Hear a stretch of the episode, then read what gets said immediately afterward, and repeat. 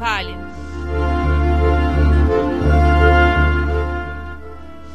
Um programa produzido por estudantes do quarto ano de jornalismo da Universidade de São Paulo. Locução: Daniela Larcon. Produção e reportagem: Suei Yamamoto. Olá, ouvintes. Neste programa, iremos debater o plebiscito popular da Companhia Vale do Rio Doce, que será, que será realizado agora, no fim do mês de agosto e início de setembro, em todo o país. A Companhia Vale do Rio Doce foi privatizada em 97 em um clima de muita polêmica. Diversos movimentos populares questionaram o leilão, apontando uma série de irregularidades. A repórter Sue Yamamoto vai nos contar um pouco dessa história. É, por favor, Sue. Olá, ouvintes. É, nós vamos abordar rapidamente alguns aspectos da privatização das empresas públicas no país. Né? Então, já em 1990, o presidente Collor criou o Programa Nacional de Desestatização, que deveria transferir à iniciativa privada atividades que até então eram exercidas pelo, pelo setor público, né? pelas empresas estatais. Então, em decorrência disso, de 91 a 2002, 68 empresas públicas foram privatizadas no país. É, em 97, a Companhia Vale do Rio Doce, que era então a maior estatal, a maior empresa pública do país, na época, né, ela foi privatizada, era o governo do Fernando Henrique Cardoso, do FHC. Então, ela foi a leilão na Bolsa de Valores do Rio de Janeiro, onde foi vendida por cerca de 3 bilhões de reais. É interessante pensar que, na época, o próprio Comitê Financeiro da Vale é, emitiu um relatório que avaliava o patrimônio da empresa em cerca de 90 bilhões de reais. Então, essa é, essa é a maior irregularidade apontada aí pelos movimentos. Obrigada, Sue. E para comentar um pouco esse processo, é, nós recebemos agora ao vivo um convidado especial. Carlos Renato Monteiro é membro do Comitê Nacional de Organização do Plebiscito da Vale e vai conversar um pouco com a gente. Olá, Renato. Olá, Daniela. Olá, ouvintes. Vamos conversar um pouquinho aqui sobre o plebiscito e a campanha nacional pela anulação do leilão da Vale do Rio Doce. Ah, ótimo. É, Para começar, eu queria te perguntar, hum, já que a gente tocou aí nesse ponto das irregularidades, é, uma série de ações públicas foram foram tomadas por, pela, por cidadãos na época da privatização, em 1997, né? mais de 100 ações populares. Eu queria te perguntar como estão essas 103 ações, em que pé que elas estão agora? Olha, a privatização da Vale do Rio Doce, né, que aconteceu no dia 6 de maio, é importante ressaltar essa data, porque a, a empresa, a companhia, trabalha com a data do dia 7 de maio, porque para eles representa a solução de um problema jurídico. Mas explico né, para as pessoas que estão nos ouvindo que pelo menos 100 cidadãos e cidadãs brasileiras, à época da privatização, em 97, entraram com ações populares questionando a venda da empresa. E os questionamentos dessas ações eram de várias naturezas: questionamento jurídico, questionamento em relação ao valor da empresa, questionamento em relação ao cumprimento ou não das, das leis de licitações públicas do país. O que, que acontece quando um cidadão entra com uma ação popular na justiça?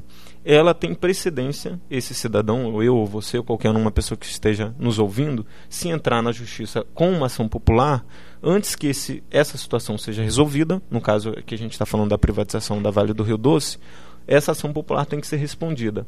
Esse foi o primeiro problema, porque muitas pessoas questionaram na justiça e a justiça não respondeu as pessoas que deveriam ser respondidas, primeiro, porque uma ação popular tem uma precedência jurídica, porque é em relação a qualquer cidadão se sentindo lesado pelo patrimônio público. Esse é um primeiro aspecto, que as pessoas que questionaram a venda não obtiveram resposta e mesmo assim a, a companhia foi vendida. Esse é um primeiro problema. Já te explico a situação das ações atualmente? Uhum, por favor. As ações populares, como que elas foram resolvidas? A Justiça, em 97, a Vale do Rio Doce contratou 400 advogados no dia 6 de maio, que foi o dia da privatização da Vale do Rio Doce, e que era para ir derrubando as liminares que a Justiça ia concedendo para a venda não ser realizada. O que aconteceu foi o seguinte: a Justiça arquivou as ações populares, não respondeu nenhuma e deu como encerrado o processo. Em 2002, a Justiça do Pará, ainda com essas ações populares lá na turma regional do Pará, respondeu, fechou as ações populares dizendo o seguinte: por conta do decorrido do tempo da venda da Vale do Rio Doce, que foi em 97, isso aconteceu em 2002, o que aconteceu? A justiça disse o seguinte: não precisamos mais responder, porque já passou cinco anos e que já foi feita a venda, a gente não, não tem mais como voltar atrás. Essa é uma, uma primeira condição é, da situação jurídica. Mas a quinta turma de Brasília, né, e a juíza Selene Maria de Almeida, ela retomou as ações populares lá na quinta turma em Brasília e deu um outro parecer, dizendo o seguinte: que a venda não foi concluída, concluída porque precisava ser respondida todas as ações populares e ela remeteu novamente as ações populares lá para a turma de, do Pará dar uma resposta em definitivo. E na decisão dela, que é a decisão de dezembro de 2005, né, de 16 de dezembro de 2005, que abre a possibilidade da gente lutar pela restatização da Vale do Rio Doce, o que ela diz? A empresa não foi vendida, juridicamente o leilão não valeu, portanto, a empresa tem que novamente passar por uma reavaliação, ou se vende novamente a empresa, ou então a empresa volta para o controle do Estado brasileiro. Essa é a situação jurídica. A Justiça já tem uma opinião, mas ainda não foi implementada. Uhum. Só que a Vale do Rio Doce já recorreu dessa decisão também em outubro de 2006.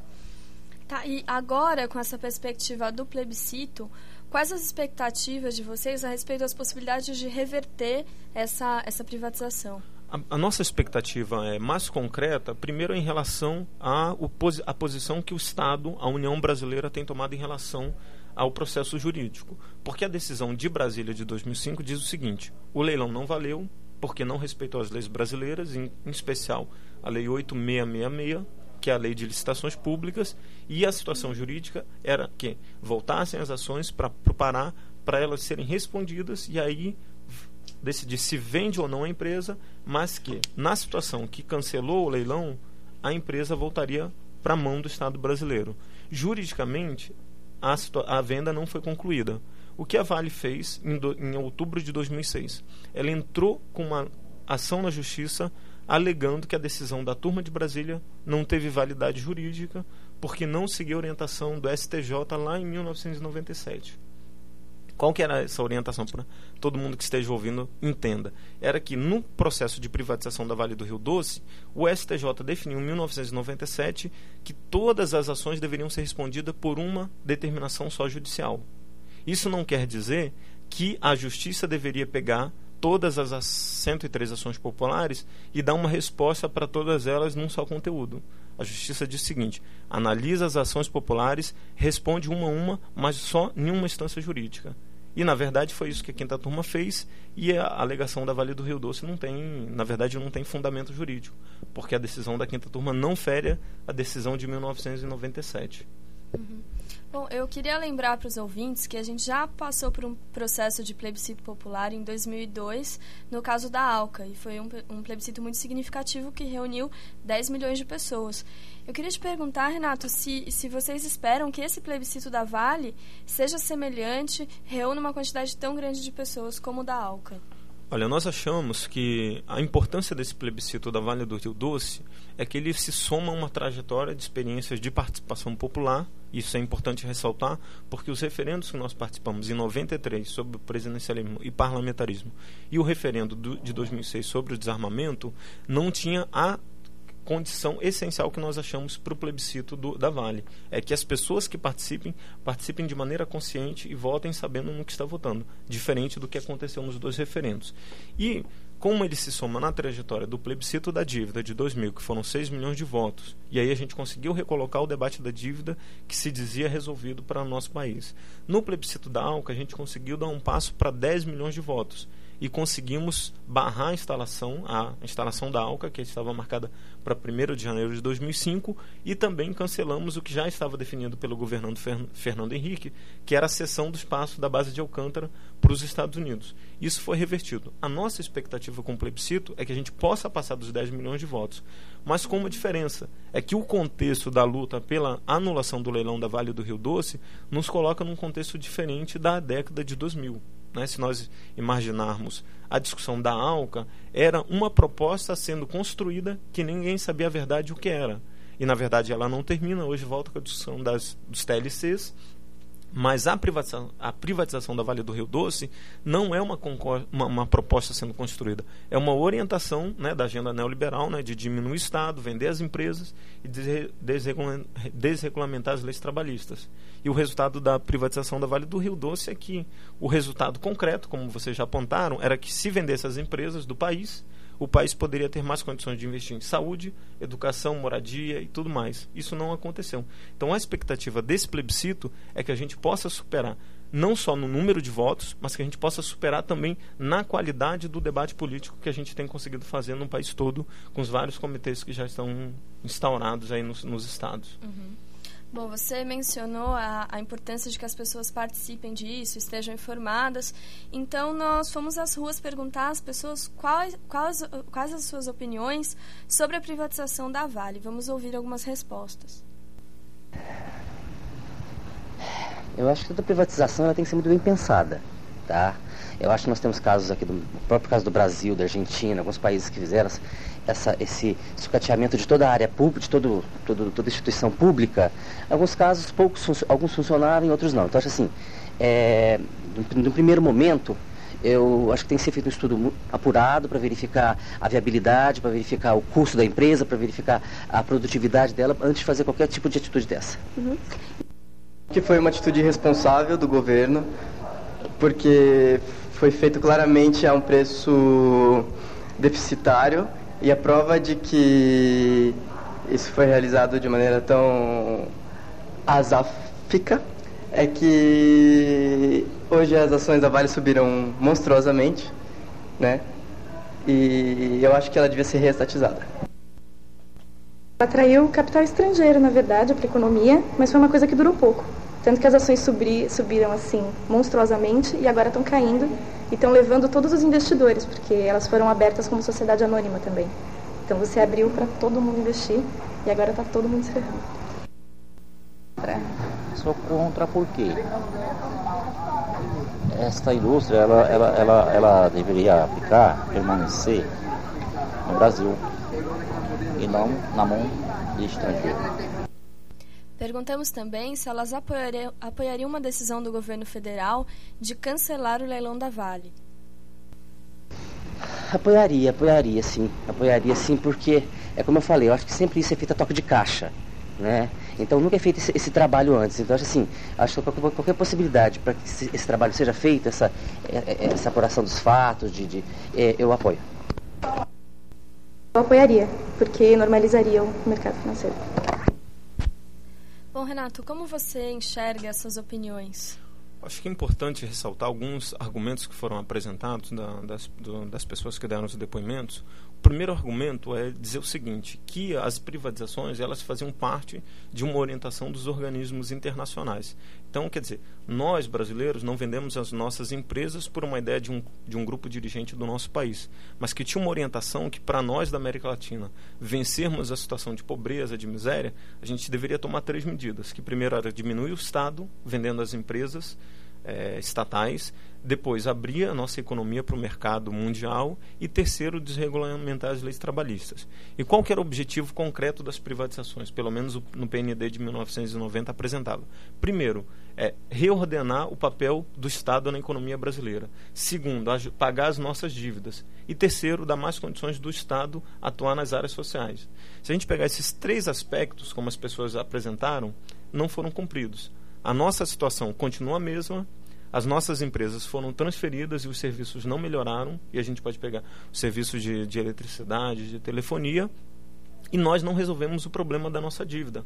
Nós não conseguimos pagar a nossa dívida e muito menos a nossa situação de miséria, quer dizer, quando eu digo nossa, dos países da América Latina não foram resolvidos.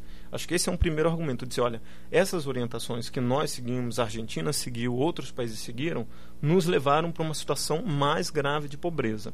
Um outro aspecto que foi apresentado é em relação ao serviço público a partir da, da, proposta do PND em 90, foi feita uma propaganda no país. Muitas pessoas devem lembrar da, da, de uma das peças publicitárias governamentais, era um elefante caminhando, né, que representava o serviço público como um elefante branco que não funcionava. A gente precisa dizer para as pessoas que a excelência nos serviços e nas áreas do nosso país são, em especial, do serviço público, nas áreas de tecnologia, de saúde, de produção de conhecimento. Então a gente não pode compreender que uma estatal que ela não funciona para toda a população, a saída para resolver esse problema de não atender to toda a população é vendendo a empresa.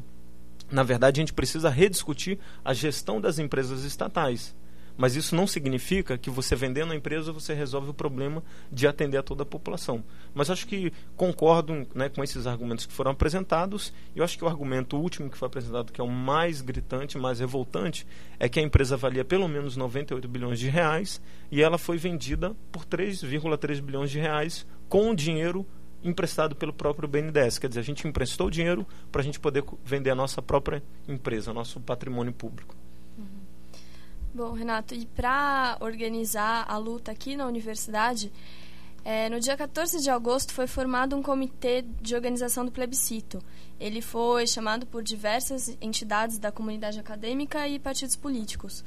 A, a nossa repórter Sue Yamamoto esteve lá e conversou um pouco com um dos organizadores do comitê e membro do PSOL, o estudante de Ciências Sociais Felipe Moreira. Então, Felipe, é, você pode falar um pouquinho para a gente como é que vai ser a organização do plebiscito da Vale aqui na USP? Nós do PSOL tomamos a iniciativa de organizar tanto o comitê do plebiscito da Vale quanto o plebiscito da Vale aqui na USP.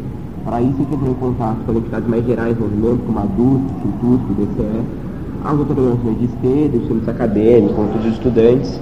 Estamos organizando, a partir dessa semana já, as atividades ligadas ao plebiscito Vamos fazer atividades nos cursos, debates, promover a campanha em torno do que são as quatro questões do plebiscito, que vai ser a restatização da, significaria a restatização da Vale, promover mais gente nessa campanha. E a partir da semana, que vai do dia 24 ao 31, a gente vai organizar o plebiscito da Vale aqui na USP. A ideia é colocar urnas em todos os cursos e em outros lugares também, como HU, os bandejões, tanto na central, da física, da química, no interior também, nos outros campi, etc. Qual a importância que você vê de fazer esse, essa campanha, esse plebiscito é, sobre a restatação da Vale aqui na USP, né, numa universidade, com os estudantes?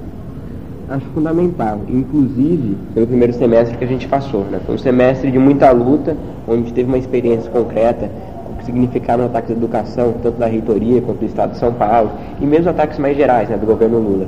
Então, acho importante discutir as questões mais gerais da conjuntura, inclusive para perceber as ligações que elas têm. O que significa o ataque à educação, que vem num bojo também de um projeto político, implementado ao longo de toda a última década e continuado pelo governo Lula, que significa o projeto neoliberal no país.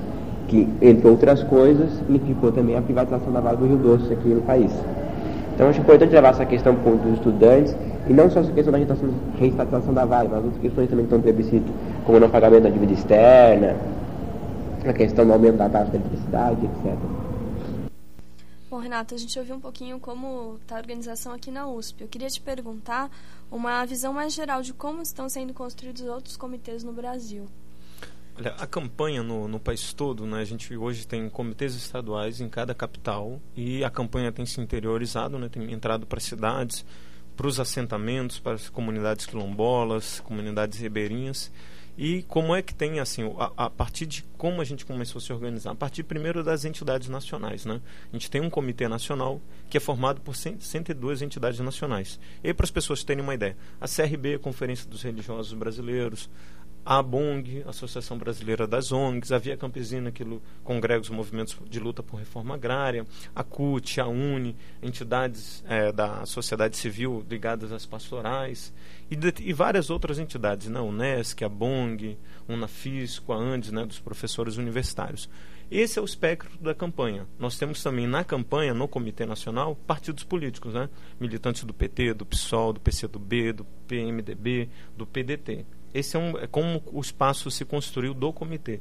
Nos estados, a campanha tem se organizado a partir dos locais de atuação dessas organizações. Né? Em cada local, nas universidades, nos sindicatos, nas fábricas, mas também temos tido mais in iniciativas da campanha de pessoas que não estão em organização nenhuma, mas que querem participar do plebiscito. Então temos, é, acho que uma quantidade de pelo menos uns 300 comitês locais espalhados pelo país. E para as pessoas que quiserem entrar em contato com os comitês, nós temos o contato dos comitês disponibilizados na página da campanha. Eu acho que no final a gente pode apresentar uhum. né, os contatos mais fáceis para todo mundo poder se articular no seu estado e na sua região, dentro do estado. Tá. E, bom, para as pessoas que queiram participar, é, você poderia apresentar para a gente o calendário aí das próximas atividades? Olha, a gente definiu o seguinte, que a gente vai realizar o calendário principal é a votação, né, que vai do dia 1 ao dia 7 de setembro, concluindo aí com o dia 7 de setembro, que uma das entidades vai estar puxando, que é o Grito dos Excluídos, ligado às pastorais da igreja. Nesse dia, a proposta é que a gente faça atos em todas as capitais e nas cidades do interior, para pedir as pessoas para votarem e divulgar o plebiscito. E o calendário é o seguinte: a gente estabeleceu para o mês de julho, que já passa, que já vencemos, e agosto, o mês de fazer as atividades de formação e de, né, e de articulação do plebiscito. O que é, que é uma atividade? Que a gente possa, em qualquer espaço, reunir um grupo de pessoas que seja para ler a cartilha da campanha assistir um vídeo da campanha de 23 minutos, que é um material que também está disponível na página da campanha, e a partir daí possa fazer um debate. Nos estados, os comitês podem ajudar na assessoria e o Comitê Nacional também ajuda nas assessorias é, à medida que vai tendo solicitações. E a organização, como é que se dá a organização de uma iniciativa? Você, na sua rua, no seu bairro, você pode ter a iniciativa de juntar mais três, quatro pessoas, pedir o material da campanha pelo Comitê Estadual ou Comitê Nacional, e a partir daí nós já temos uma iniciativa do plebiscito da Vale, que é isso, chamar as pessoas, discutir e preparar para as pessoas no dia 1 ao dia 7 já organizarem a votação do plebiscito. E aí, em especial, quem não pode fazer nesse período, a gente tem uma possibilidade de fazer no dia 8 e no dia 9. Por exemplo, os estudantes do direito da USP na capital de São Paulo. Eles vão estar com uma semana de atividades e não vão ter aula do dia 1 ao dia 7. Então, eles vão realizar o plebiscito lá dentro da universidade no dia 8 e no dia 9. Isso também é uma possibilidade para outros espaços em todo o país que não tenham condições. Por exemplo, só para a gente entender, as comunidades quilombolas e ribeirinhas do estado do Paraná. Eles vão começar a votação do plebiscito na próxima semana por conta da dificuldade de chegar nessas comunidades e voltar com o resultado. Então a gente vai, eles já vão fazer essa votação. E na página a gente tem as datas para as pessoas repassarem os dados, né? Tem uma data do Comitê Nacional Local, que é até o dia 12 de setembro tem que mandar os votos, conta que foi lá na urna local, até o dia 17 tem que mandar para o Comitê Estadual e até o dia 20 mandar para o Comitê Nacional. E no dia 24 a gente quer fazer agora de setembro a divulgação do resultado do plebiscito, indo no Poder Executivo entregar o resultado, no Poder Legislativo e principalmente no Poder Judiciário. E ao mesmo tempo, e a gente já está convidando todo mundo, a gente vai fazer três atos nas três capitais que a gente acha mais central. Primeiro, em Minas Gerais e Belo Horizonte, onde a Vale surgiu, né? surgiu lá em Itabira. Um segundo ato vai ser lá no Pará, que é a sede principal da Vale do Rio Doce. E um terceiro ato vai ser no Rio de Janeiro, na sede do BNDES, onde foi feito ah, o crime fraudulento de privatização da Vale do Rio Doce. Renato, você pode deixar para a gente o endereço aí na internet, um telefone para quem quiser entrar em contato, saber mais, pegar o material da campanha? Olha, para as pessoas que estão no estado de São Paulo, né, o, o contato é do telefone é 11 o DDD, o Comitê Paulista é 3105 9702 2516, perdão, 3105 2516. Esse é o Comitê Paulista. Para as pessoas que estão fora do país, né, fora do estado de São Paulo, perdão, nos outros estados, o telefone do Comitê Nacional é o 3105 9702. Ou então pode entrar em contato com a gente a partir do nosso sítio na internet, que é www.avalianossa.org.br. Aí tem um e-mail, é só entrar em contato que a gente já conversa de mandar material, articular a votação. Obrigada, Renato. É, bom, vou deixar um tempo livre agora no final para que você faça alguns comentários finais e já agradeço sua presença no nosso programa. Nós agradecemos também em nome da, de todas as entidades que estão conformando né, a campanha nacional aí pela anulação do leilão e queria reforçar principalmente que esse plebiscito para todas as organizações que já fazem parte do, da campanha é que a gente além do resultado concreto e da luta para restatizar a Vale, a gente quer também é, construir uma metodologia de participação política com o povo. Nós temos sentido, acho que, é um, que todo mundo que nos ouve tem acordo, que a participação política no país está aquém do que a gente espera e principalmente em relação aos problemas que a gente tem vivido, né, o, pro, o povo brasileiro, a classe trabalhadora. Então, o primeiro é, aspecto importante desse plebiscito é que a gente possa recuperar a política no país. Não essa política do, das classes dirigentes, a maneira mais tradicional, mas fazer uma política que as pessoas entendam, participem, compreendam o que estão vivendo né, no seu dia a dia. Esse é um primeiro aspecto. E um aspecto mais geral do plebiscito, que acho que é importante reforçar, é que nós brasileiros, né, nós demos o exemplo, a partir dos nossos plebiscitos da dívida e da ALCA, outros países fizeram iniciativas iguais. Por exemplo, o México fez um plebiscito há dois anos com os temas que eles achavam interessantes a Nicarágua também realizou um plebiscito, aliás, está para realizar um plebiscito sobre os tratados de livre comércio. Então, essa experiência dos plebiscitos que os países estão fazendo é um resultado da nossa experiência positiva nos dois plebiscitos, da ALCA e da dívida. E nós queremos também dar uma resposta para o continente se somar na luta pela defesa dos recursos naturais.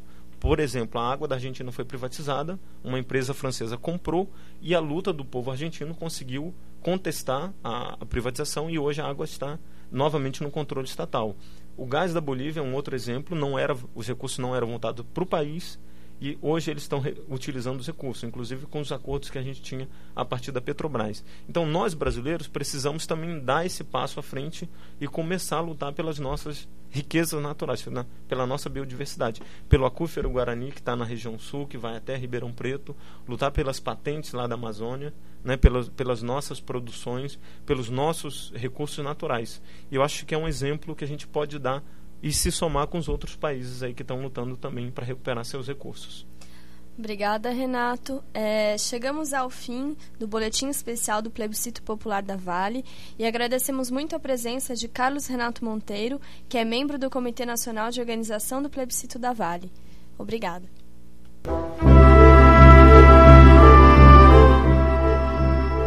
Este foi o boletim especial do Plebiscito Popular da Vale. programa produzido por estudantes do quarto ano de jornalismo da Universidade de São Paulo. Locução: Daniela Larcon. Produção e reportagem: Suei Yamamoto.